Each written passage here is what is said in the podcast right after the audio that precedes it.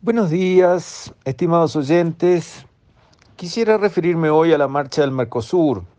Es un tema que como país nos importa mucho.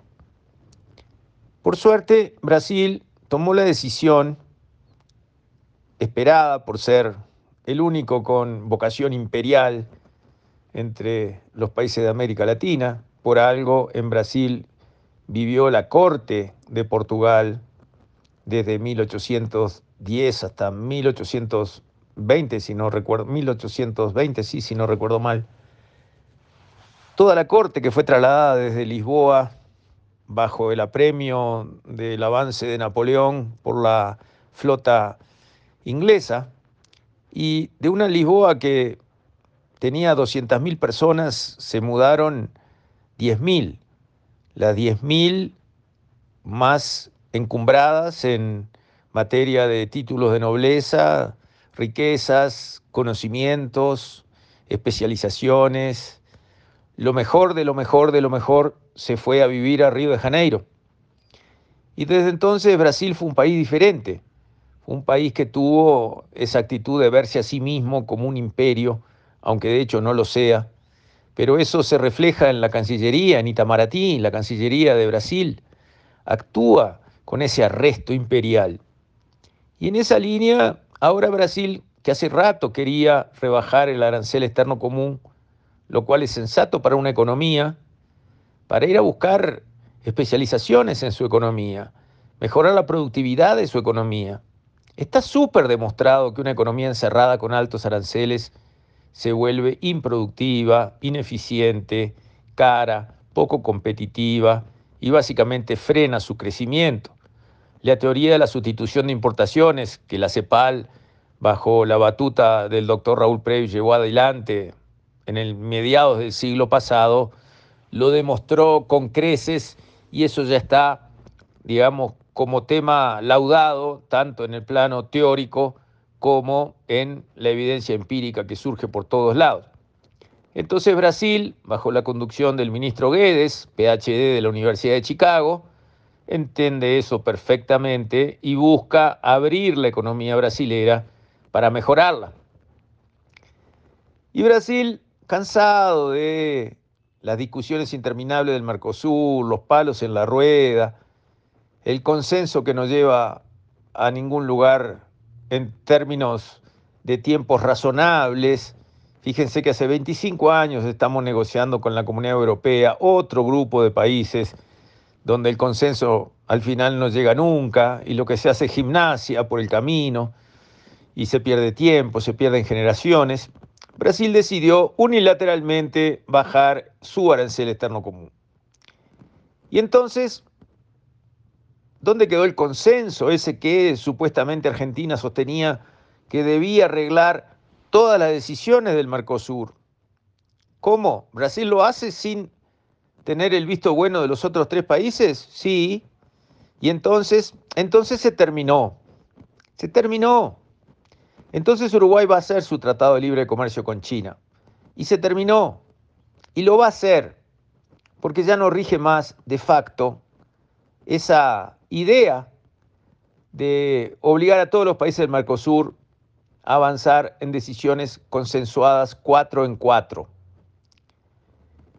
Yo me congratulo de la decisión de Brasil. Nos ha dado una gran mano. Porque Argentina podrá rezongarnos a nosotros, como lo han hecho de forma descarada, insultante, ordinaria, porque Uruguay quiere abrir su camino y hacer lo que tiene que hacer, que es abrirse al mundo, única forma de conseguir que nuestro país crezca mejor, que se genere más riqueza, que tengamos más oportunidades para las futuras generaciones. Un país chico y encerrado como el nuestro está condenado al fracaso.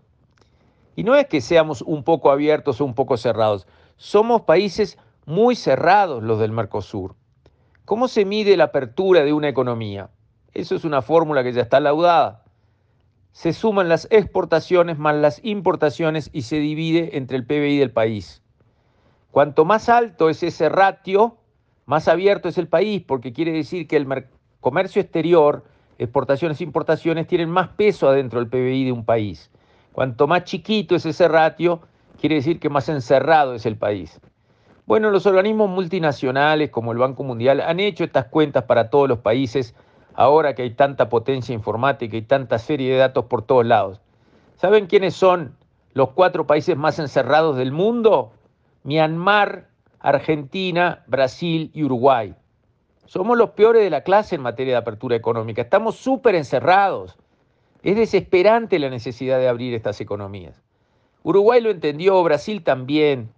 Argentina pobre está enredada en problemas tan graves, tiene conflictos políticos, ideológicos, que la atraviesan de lado a lado, que la tienen de rodillas, que la pobre no puede ni hablar. Cuando habla es para decir algún disparate y para dar un manotón de ahogados. Pero la verdad es que nuestros países se tienen que abrir y esta decisión de Brasil de ir en esa dirección, bajando su arancel externo común, unilateralmente, nos da una gran mano. Uruguay va a hacer un tratado de libre comercio con China, pero espero que también lo haga rápidamente con Gran Bretaña, volviendo a reconstruir lo que hizo Artigas, que firmó en 1817 el primer tratado de libre comercio de Uruguay con Gran Bretaña, porque Artigas la tenía clara, entendía que el mercantilismo español que encerraba estos países y que no lo dejaba comerciar más que con España era causa de atraso para estas latitudes. Bueno, volvamos a los fundamentos serios, sólidos de buena política económica. Vamos a abrirnos, vamos a buscar tratado de libre comercio. Con China que nos lo ha ofrecido, bienvenido sea. Ojalá ahora nos lo ofreciera Estados Unidos como se le ofreció al presidente Vázquez en su primera presidencia y porque Gargano y otros socialistas lo veían con recelo porque era el imperio, se dejó pasar esa oportunidad. Ojalá vuelva, ojalá alguien de Estados Unidos nos abra una puerta. Pero hay muchos otros países con los que se puede buscar un tratado de libre comercio que pueden ser muy interesantes para el Uruguay. Busquemos abrirnos al mundo rápidamente gracias a la ayudita que nos ha dado Brasil al liquidar de un plumazo esa supuesta necesidad de consenso adentro del Mercosur. Con esto, estimados oyentes, me despido. Hasta mañana, si Dios quiere.